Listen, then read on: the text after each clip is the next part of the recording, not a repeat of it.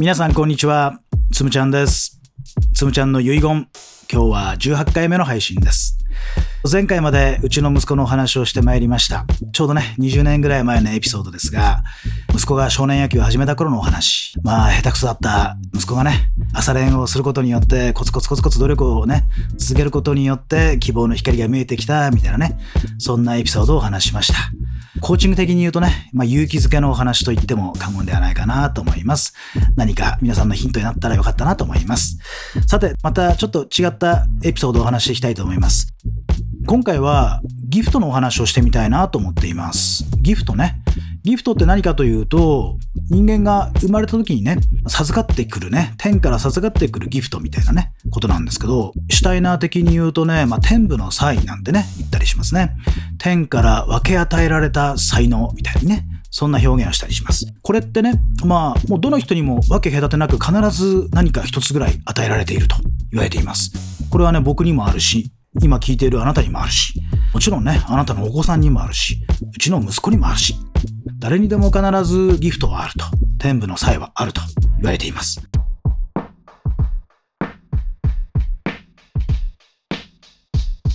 天部の際ね、つまり天才ということね。人間って生まれながらにして天才なんだよっていうことなんですね。ただ、その分け与えられた才能はなんかね、みんなちょっとずつ違うんだってことね。だから、本当はね、比べようがないんだよってお話なんですけど、じゃあそのギフトって何かなみたいなね、お話をしていきたいと思うんですけど、まあ、よくほら、向いてる向いてないみたいな話あるじゃないですか。僕ってこういうのあんまり向いてないんですよねとかね。私これに向いてると思いますか？とかね。そういう質問をされたりね、そういうお話をよく聞いたりするんだけど、向いてる向いてないってね、結局本人がどっちを向いてるかってことじゃないかなと思うんですね。つまり興味とか関心とかね、いわゆる好奇心が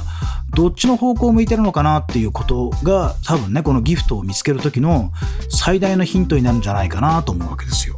例えばね、これうちの息子の話なんですけど、またね、うちの息子の話で恐縮なんですが、本当にね、ちっちゃい時からね、まあ3歳ぐらいの時から、物がコロコロコロコロ転がるものね、丸いものがすごく好きだったんですよね。で、なんかそういうの転がしてキャッキャキャッキャ笑ってるみたいなね、そういう記憶がすごくあるわけね。で、3歳から少しね、またこう成長して4歳、5歳ぐらいになってくると、ね、明らかにね、一つのものに興味を持つわけね。それは何かというとね、タイヤなんですね。タイヤがね、くるくるくるくる回ってんの見るとね、すごく喜んでんのね。で、タイヤだからやっぱり車とかね、そういうのは好きなわけね。おもちゃ屋さん行くとやっぱりね、トミカにね、やっぱり食いつくわけですよ。で、トミカ買って、みたいになってね、で、何台かがね、買い与えるみたいなね、ことが起きていくわけね。で、まあ車で遊んだりしてるわけね。で、特にやっぱりタイヤが好きなんだなって思うわけね。そのうちね、もうちょっと成長していくと、こう、おもちゃをね、分解したりするわけですよ。で、分解してね、パーツに分けたりしてるわけね。で、大人から見たらね、それはね、おもちゃを壊してるってことなわけね。あ、壊しちゃったのみたいになるんだけど、で、本人はね、今思うとね、あれはね、分解してね、中を見てね、この車の内部を見て楽しんでるんだなってことにね、まあ後で気づくんですけど、そういうエピソードがあったりしました。もちろんね、まあ小学校に上がっていくと今度ね、ゲームとか欲しがるじゃないですか。うちの息子はね、明らかにゲームもね、車のゲームが好きなわけですよ。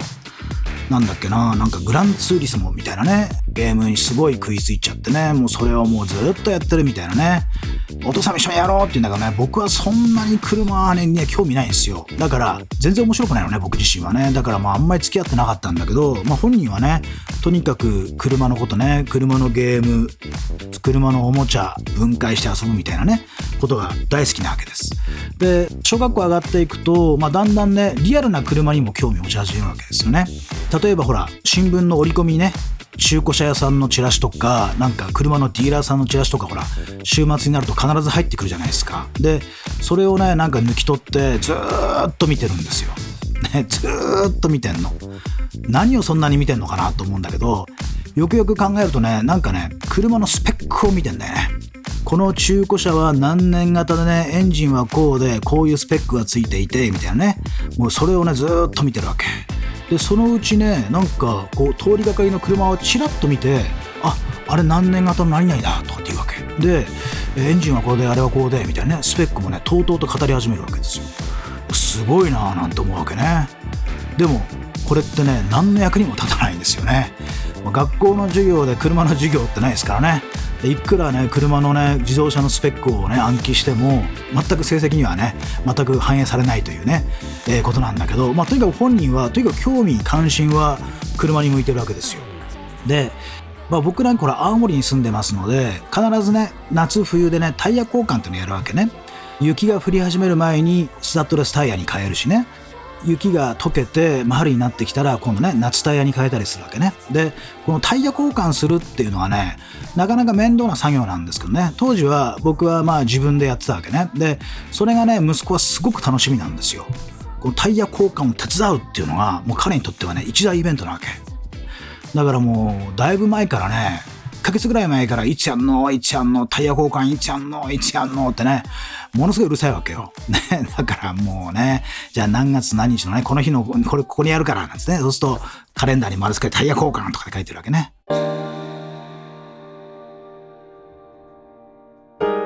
手伝ってくれるわけね。まあ、手伝うったって何もできませんよ。力ないからね、タイヤも運べないしね、ただずっと見てるだけなんだけど、まあ、とにかく何が面白いか分かんないですね。僕自身は苦痛でしかないんだけど、息子はね、それを危機として見てるわけね。まあ、そんな車が大好きな息子だからね、時にはね、なんかそういうイベントに連れてってあげようと思ってね、東京モーターショーなんてのね、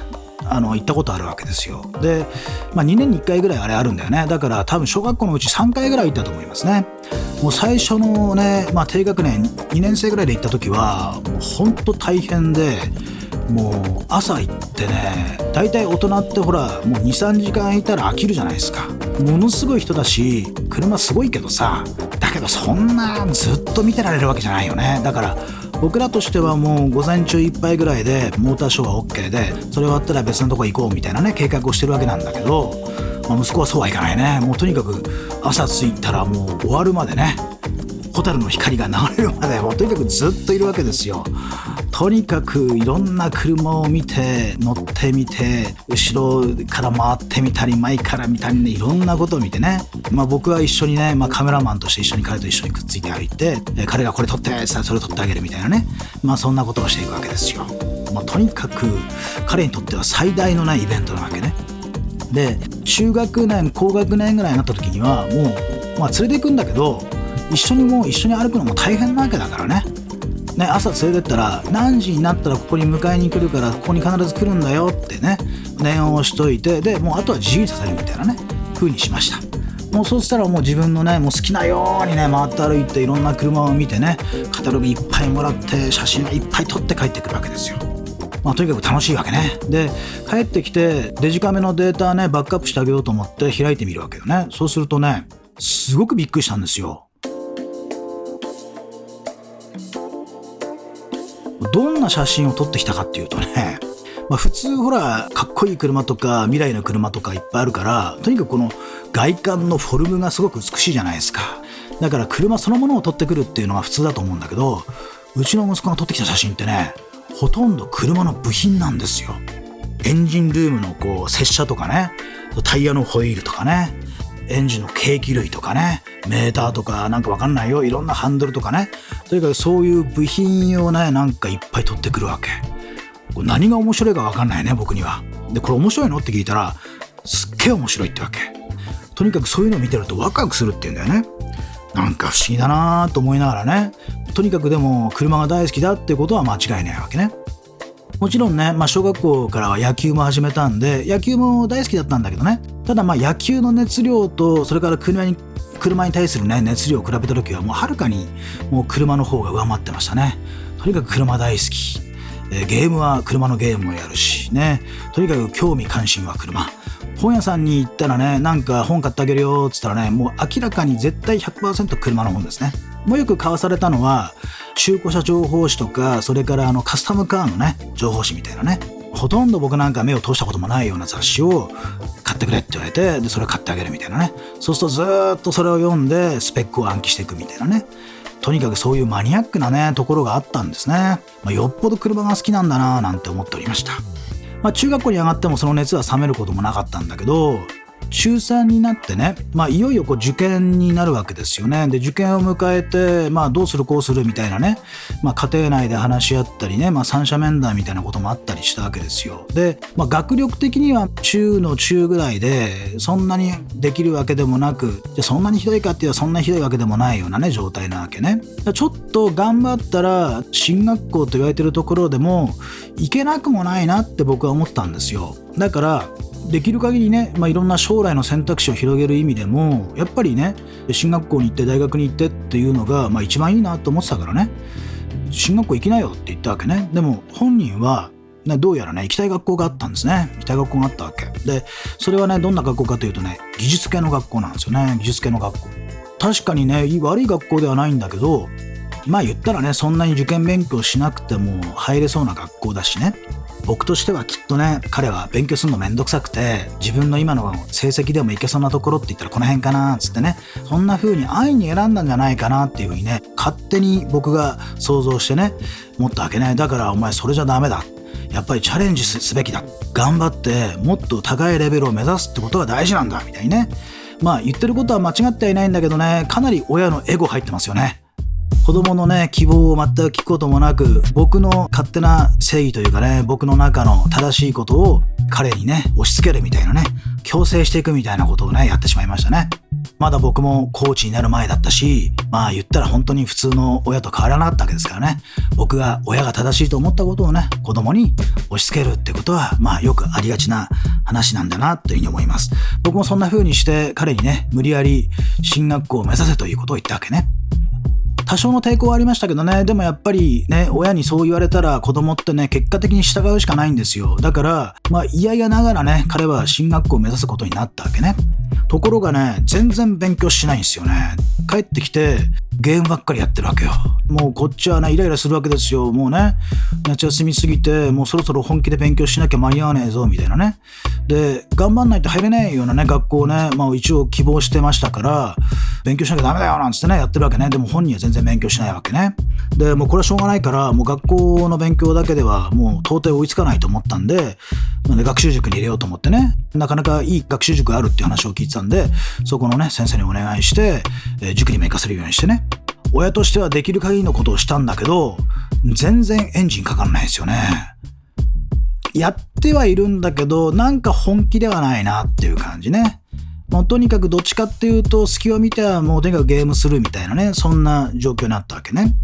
で、もうこっちもね、もうイライラのね、沸点ね、に来てしまって、もう頭に来て、もうね、僕としては親が持っている最大の権力を使ってパワープレイに出たわけね。で、それ何かというと、もうとにかくゲームばっかりやってっから、もうゲームを没収してやれと思って、ゲーム機、それからゲームソフトをね、全部没収してね、彼が絶対見つけられない場所にそれをね、隠すみたいなね、ことをね、